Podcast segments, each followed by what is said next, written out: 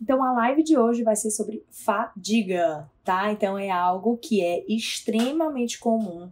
Difícil a gente não encontrar uma pessoa que fale que sente-se cansado, que sente-se indisposto, que tem falta de energia, tá? E é, como é que as pessoas relatam sobre fadiga, tá? Normalmente é muito comum as pessoas dizerem que acordam cansadas, tá? Então muitos dizem assim, ah, apesar de eu dormir bem, dormir a noite inteira, eu acordo muito cansado, com a sensação de que eu passei a noite inteira trabalhando. Essa é, é uma forma de, de fadiga que muitas pessoas relatam, tá? Outras pessoas já falam que a fadiga é o dia inteiro, então não tem um horário do dia específico. Sentem-se cansadas sempre, de manhã, de tarde, de noite, enfim. Tem pessoas que relatam que se sentem mais cansadas no final do dia, ali por volta de 4, 5, 6 horas da, da final da tarde, iníciozinho da noite, que é o horário que a gente chama de uma fadiga vespertina. Então, e essas pessoas falam que sentem essa fadiga e que essa fadiga fica até a hora de dormir, que só recupera no sono da noite. E tem outras pessoas que têm essa fadiga no final do dia, que muitas vezes precisam dormir nesse horário, e que depois ficam super alertas e têm dificuldade de voltar a dormir, tá? Outras nem dormem nesse horário, mas sentem que passa aquela fadiga e depois ficam extremamente alertas com dificuldade de voltar a dormir. Então, esses são os principais é, é, os relatos né, que a gente escuta. Eu escuto em consultório, vejo também aqui no Instagram muita gente falando é, que é o habitual a gente escutar isso, certo? E aí, as características, né? Então, as características de quem tem fadiga é muito comum. As características normalmente são pessoas que buscam alguma fonte de energia um pouco mais rápido. Então, são os usuários é, abusivos de café, tá? Então, muita gente fadigada acaba fazendo uma ingesta excessiva de café, de cafeína, fazendo uso dos energéticos, dos estimulantes, tá? Então, muita gente ali exagerando no café, na cafeína, nos energéticos e estimulantes para se manter acordado, para ver se dá algum up de energia. É, outro, outro muito, muita característica muito comum dessas pessoas que se queixam de cansaço é no final do dia essa pessoa tem uma fome desesperadora e que ela precisa comer algo rápido que dê energia rápida, que são os carboidratos refinados. Então vão para os doces, para um salgadinho, para um pastel, para um sanduíche. São alimentos que fornecem energia rápida, absorvem rápida energia para o paciente, para paciente ou para a pessoa se sentir um pouquinho melhor, tá? Então essa é uma característica. Qual o problema dessas características relacionadas à fadiga? É que essas características, é, esses atos, nessas né, ações, elas não tratam, né? Então, assim, elas podem até piorar o quadro dependendo da causa. Então, ingerir excesso de café pode piorar dependendo da causa. Fazer a alimentação errada pode piorar dependendo da causa. Então, aí vai, tá? É, e aí, o que. Deixa eu ver qual era o próximo. Pronto. Então, é, quais são as principais causas? Que eu acho que é o que é mais importante, identificar por que, que você está fadigado, tá? Gente, é uma vasta é, são ramos, assim, a gente consegue ir para vários locais, tá? Quando uma pessoa fala que tá cansada, que acorda cansada, que passa de cansada, enfim, qualquer característica daquelas que eu falei para vocês. Então, é, um sempre que a gente tem que avaliar, que eu acho que esse é um, um ponto que tudo que, eu for falar, gente, vocês precisam se avaliar, tá certo? Mas, lembrando, é importante ter um acompanhamento de um profissional que vocês confiem. É, então, assim, o primeiro ponto que quando uma pessoa fala que tá cansada, é avaliar o sono, tá, gente? O sono é um momento restaurador que a gente tem do nosso corpo. Então, se a gente vai dormir muito tarde, né? Ultrapassa ali meia-noite, por exemplo, ou se a gente dorme curtos períodos de tempo, então poucas horas, tudo isso é normal que você venha ter uma fadiga. Tá? Então você não tá dando um momento de recuperação pro teu corpo e isso é uma consequência. Se é na hora do sono que você tem uma recuperação dos seus níveis de energia, então é a hora que a melatonina é acionada, a melatonina desliga algumas funções do seu corpo para que você é, continue regenerando para produzir energia. Então, se o sono não tá bacana, a gente tem que começar sempre por aí, tá? Então, o ideal, eu sempre falo aqui sobre isso. O ideal é que a gente inicie o nosso sono antes das 11 horas da noite, tá? Porque a partir desse horário, a gente já tem um pico mais alto de alguns hormônios. E é importante que nesse momento a gente já esteja dormindo para que tenha alto nível de melatonina, que é o hormônio do sono, circulante no nosso corpo. E a melatonina vai estimular esses outros hormônios também. Então, a partir das 11, a gente já tem um pico muito maior de testosterona, de GH, que é o hormônio do crescimento, e a melatonina em si, que é um regenerador, e é um, ele limpa receptores hormonais, então, assim, é um hormônio fantástico. Então, quando a gente dorme depois de 11 ou mais ainda depois de meia-noite, realmente fica difícil a gente até diferenciar se aquela fadiga é por uma privação de sono, por dormir tão tarde ou dormir poucas horas, ou se é por outras causas, tá? É, então, primeiro a gente tem que avaliar esse sono. Um sono de qualidade é um sono reparador. Então, o ideal é que você durma num ambiente todo escuro e num ambiente silencioso. E que o início do sono seja antes das 11, tá? Então, esse seria o sono reparador. O ideal é que a gente não acorde na madrugada, nem para urinar, exceto grávidas e crianças, tá? Então, o ideal é que a gente não acorde. A nossa bexiga foi feita para ter capacidade de reservar urina durante a noite inteira de sono, tá? Então, se você acorda durante a noite para urinar, possivelmente o teu sono está muito superficial e qualquer estímulo que a tua bexiga recebe, qualquer contração, você desperta por qualquer estímulo. Então, você está tendo um sono leve e um sono não reparador, tá? É... E aí, saindo um pouquinho do sono agora, a gente falou muito de fadiga em questão do sono. Outras causas muito comuns de fadiga, tá? Deficiências nutricionais. Muito comum, muito comum, deficiência nutricional. Então, é, a pessoa às vezes até tá com obesidade, com sobrepeso, mas ela tem uma deficiência nutricional, por incrível que pareça, tá? E quando a gente fala em deficiência nutricional, é o quê? Deficiência de algum nutriente. Normalmente, o mineral mais comum é o ferro, que muitas vezes está deficiente. Gente, vocês não têm noção da quantidade de pessoas que têm deficiência de ferro, principalmente mulheres, tá? Por conta às vezes da menstruação, da má alimentação ou da má absorção. Então, se você não tem um intestino saudável, dificilmente você vai conseguir absorver essas vitaminas e minerais de forma adequada, tá? Então, o ferro é um, é um mineral que realmente está muito baixo na maioria das mulheres que me procuram, né? Acaba que eu, eu tenho uma triagem, acaba que eu trio, né? As pessoas já me procuram porque tem algumas queixas, então. É, muitos dos que eu já vejo o exame, eu já vejo com uma ferritina muito baixa, tá? Então, é o exame de ferritina que a gente olha muito e o índice de saturação transferrina. É, a ferritina, que é esse exame que a gente dosa, que é o ferro armazenado no nosso corpo, o ideal é. Parem de curtir o vídeo, fica travando. Alguém tá dizendo, é real isso? Então, o ideal de ferritina, gente, é que esteja pelo menos acima de 80, quando a gente fala em disposição, em, em, em boa qualidade de cabelo, de unha, tá? Mas lógico, tudo isso é individualizado. É, outra vitamina que está muito deficiente na maioria das pessoas, apesar de morarem aqui no Brasil, é a vitamina D, tá? Então a gente não tem mais a exposição solar é, que a gente costumava ter, né? A gente sempre ou tá de protetor solar, ou, ou quando pega sol tá de blusa, ou tá dentro de um carro, dentro de um escritório, de um consultório, enfim. Então a gente sempre tá em ambientes fechados, dificilmente a gente faz a exposição solar. E, e realmente, assim, é, é um assunto muito complicado. Porque tem a questão também de mancha de pele, melasma, câncer de pele. A gente fica sempre com aquele receio. E até porque a gente às vezes não tem muito tempo. Então, vale a pena uma exposição solar é, adequada, consciente, tá? Mas, assim, a suplementação de vitamina D hoje em dia tá muito acessível. É uma suplementação barata, não é uma suplementação cara. Então, se for o caso, vale a pena fazer uma suplementação de vitamina D ou exposição solar, e aí vai depender de cada caso, tem que, que avaliar isso, tá certo? É, mas realmente, a hipovitaminose D, que é a deficiência de vitamina D, ela pode dar fadiga, assim como a deficiência de ferro, que é algo muito comum, certo? É, quando a gente fala também de deficiência nutricional, a gente não pode esquecer de uma coisinha muito, muito, muito comum e que as pessoas realmente esquecem depois que viram adultos, que é verme.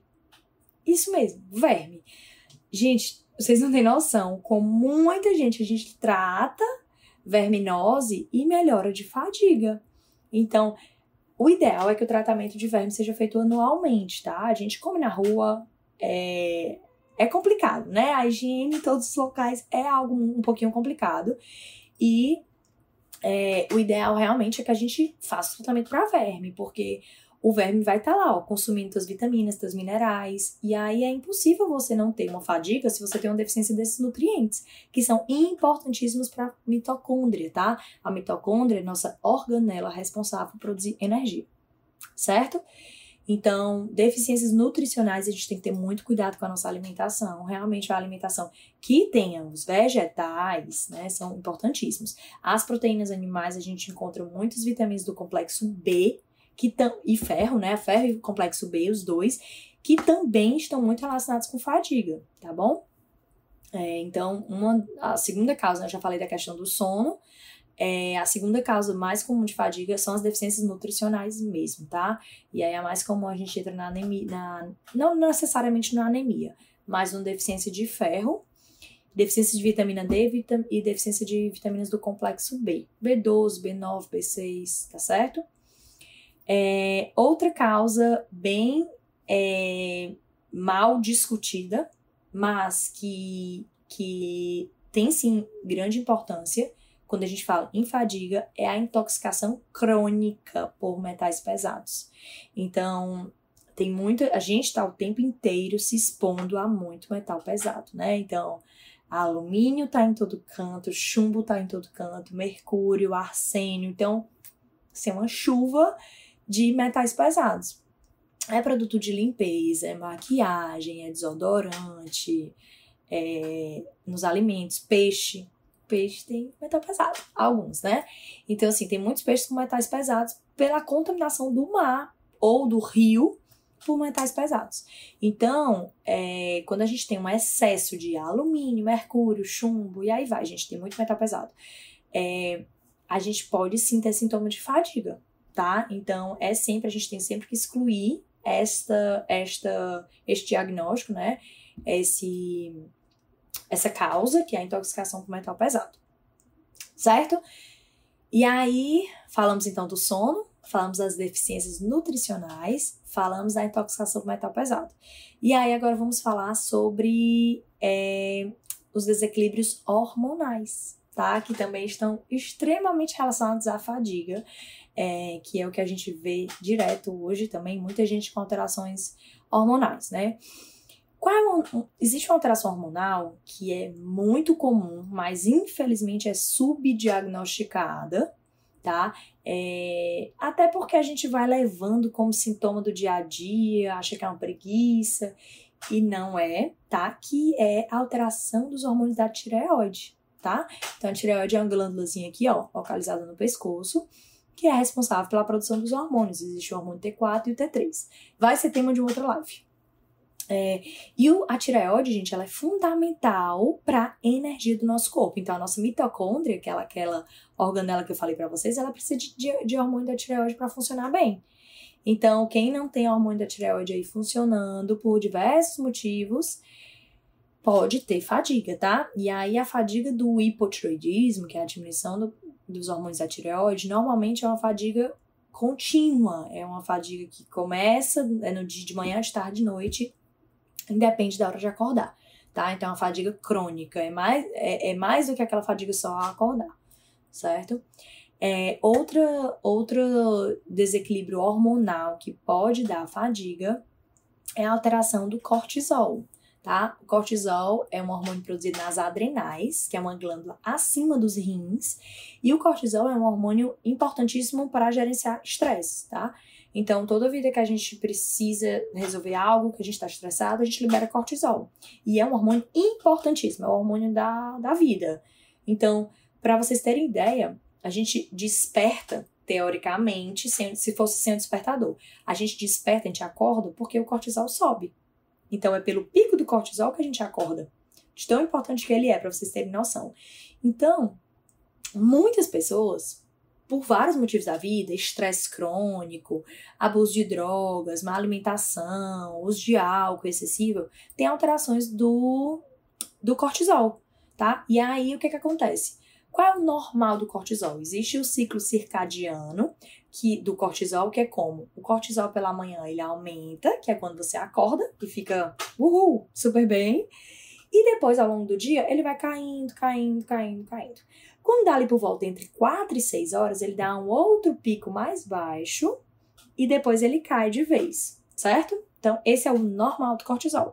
Então, o que, que era para ser normal? Você acordar super bem, no final do dia tem um restinho de energia ali entre 4 e 6 horas, e depois o cortisol cair, que é a hora que você vai estar com sono e vai dormir, tá? O cortisol, ele faz uma curva muito parecida inversamente com a melatonina, que é aquele hormônio do sono que eu falei. Então, melatonina aumenta à noite e diminui durante o dia. Ao contrário do cortisol. Então, o que, que acontece? Algumas pessoas, por acontecerem tudo isso, excesso de cafeína, pessoas adrenérgicas, pessoas muito estressadas, tudo aquilo que eu falei, elas têm uma alteração do ciclo do cortisol. E muitas delas não têm produção de cortisol pela manhã. E a pessoa não acorda. A pessoa só acorda com despertador, tem que botar o soneca 400 vezes, acorda mal-humorada, acorda cansada, acorda estressada, acorda querendo a morte nessa vida, acorda resmungando a casa inteira. E normalmente essas pessoas têm uma deficiência de cortisol. Simples assim. e como é, que, como é que se dá essa deficiência de cortisol, né? Então ela acorda cansada, normalmente ela dá uma melhorada Depende da fase que ela estiver, né? Mas ela dá uma melhorada ali no finalzinho da manhã. Depois ela dá uma piorada de novo no final da noite, no final da tarde, tá? Ali entre 4 e 6 horas. E aí ela dando essa piorada, alguns ficam ruins até a hora de dormir, e tem gente que piora ali no final da noite de 4 e 6, entre 4 e 6 horas, mas depois que passa essa fadiga, a pessoa fica assim, ó, querem trabalhar, fazer faxina na casa, estudar tudo que tinha para estudar. As pessoas ficam extremamente alertas no período da noite. Então o que, que acontece? Era para ela, ter, uma produção alta de cortisol pela manhã, ela não tem. Ela acorda cortisol baixo, fadigada, fadigada. Aí ela vai melhorando da fadiga. No final do dia cai um pouquinho e depois ela melhora da fadiga. Ou seja, ela tem uma inversão do ciclo sono-vigília. Então ela inverte a produção do cortisol. O que, que acontece, acontece com essa inversão do, do ciclo do cortisol? Ela aumenta o cortisol à noite que, que acontece ela aumentando cortisol à noite? Ela não dorme bem, ela tem uma fome noturna, principalmente compulsão por doce e por alimentos mais refinados, tá? E é uma paciente que vai perder a qualidade de sono e favorece demais ganho de peso, demais o ganho de peso. Então, é produzir cortisol no horário que não era para produzir e todas as consequências do aumento do cortisol noturno. Então, é uma pessoa que provavelmente vai ganhar peso com bastante facilidade. Certo? Que mais? Deixa eu ver se eu não falei alguma coisa aqui. Acho que eu falei, gente, do cortisol. Falei do cortisol, falei da tireoide. Enfim, é isso. É muita coisa, né? Tentei falar rápido, acho que foram 14 minutos, né, gente? Eu tô com a previsão da gente ficar é, fazendo mais ou menos 20 minutos, para não ficar cansativo. Então eu falo 15 minutos e eu tiro umas dúvidas por 5 minutos, acho que fica bem bem legal, certo? Então, vamos às dúvidas. Aproveitem aí para perguntar. É... Ah, tá. Vou só dizer uma, uma conclusão. O que fazer, né? o que fazer primeiro, gente? Começa corrigindo o sono, tá? Então, higiene do sono. Não é para estar tá deitado na cama com a tela de celular aqui na cara. É... O importante é você ter rotina para dormir, tá? A gente tem rotina para tudo, pelo menos deveria, tá? Assim como a gente quer botar rotina para a criança, a gente deveria colocar rotina para a gente. Então a gente tem rotina para a hora de entrar no trabalho, hora de almoço, enfim, a gente tem que ter rotina para dormir e acordar. A gente precisa ter rotina para dormir. Então, é realmente agendem o horário do sono de vocês. Então, se vocês ah, precisam acordar tal hora, tem que dormir tal hora, o ideal é dormir entre 7 e 9 horas, tá? Mas depende de cada um. Mas agendem o horário de dormir. E aí, antes de dormir, vocês precisam se programar. Então, baixar a energia, relaxar, ouvir uma música mais tranquila, desligar a televisão, é, evitar ficar aqui no celular, tá? Realmente marcar um horário. Olha no celular aquele horário e desliga, tá? Então, comecem sempre pela higiene do sono. Eu vou dizer, a maioria dos casos resolve muito a fadiga quando você começa a corrigir o seu sono, tá? Deixa o quarto todo escuro, que é o mais importante também. É, tenta dormir antes das 11. Comece pela higiene do sono, tá? É, e aí o restante é muito de, de avaliação mesmo individual, né? Então tem que ver se precisa tratar para verme, se tem alguma deficiência nutricional, se tem alguma intoxicação por metal pesado, se tem um desequilíbrio hormonal. E aí tratar cada, é, cada patologia, cada doença, cada desequilíbrio individualmente de acordo com cada um. Aí não adianta a gente pegar no geralzão para tratar. É... Nossa, fadiga na menopausa. Sim, gente, eu até não entrei nesse caso, tá? É a fadiga, ela pode vir também por outros desequilíbrios hormonais. Eu falei do básico que é o cortisol e tireoide, tá? Mas os hormônios sexuais também dão bastante fadiga. É, principalmente a queda da testosterona é, nos homens, os homens sentem bastante uma, uma, indisposição por conta de deficiência de testosterona, tá? As mulheres sentem, mas sentem um pouco menos com a testosterona, elas acabam sentindo um pouco mais com a progesterona mesmo e com o estradiol. Então, realmente, na menopausa, é, como você tem a queda hormonal, é uma tendência vir a fadiga, tá? E aí, realmente, é, trata, tem que ver, né? Avaliar individualmente o que, o que vai precisar e ver se é só da menopausa mesmo. Não, não é preciso de prescrição.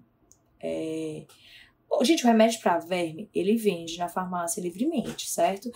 Mas o ideal é realmente que vocês passem consulta com algum profissional da, da, da confiança de vocês, porque é interessante avaliar. Nenhuma medicação é 100% segura para ninguém. Toda medicação tem efeito colateral, toda medicação tem contraindicação, nada é para todo mundo, certo? Mas realmente é saúde pública, né? Tratamento para verminose é algo, é, é, saúde pública. Então, vocês, qualquer, qualquer médico vai poder é, prescrever um, uma medicação para verminose, tá bom? Pois é, é, tem muita gente, né, que dorme de 4 a 5 horas por noite e se sente muito bem. A curto prazo é ok, né? Mas a longo prazo isso não é ok. Isso causa um prejuízo enorme, porque você já começa a produção de cortisol e de adrenalina é, durante mais tempo do dia, né? O que, que acontece? São hormônios consumptivos, né? Então a gente pode ter perda de massa muscular por conta disso, pode ter degeneração muscular, degeneração óssea, é, degeneração neuronal, então não vale a pena, tá, gente? Dormir não é perda de tempo, não é perda de tempo. Tempo ideal para o sono de 7 a 9 horas, tá?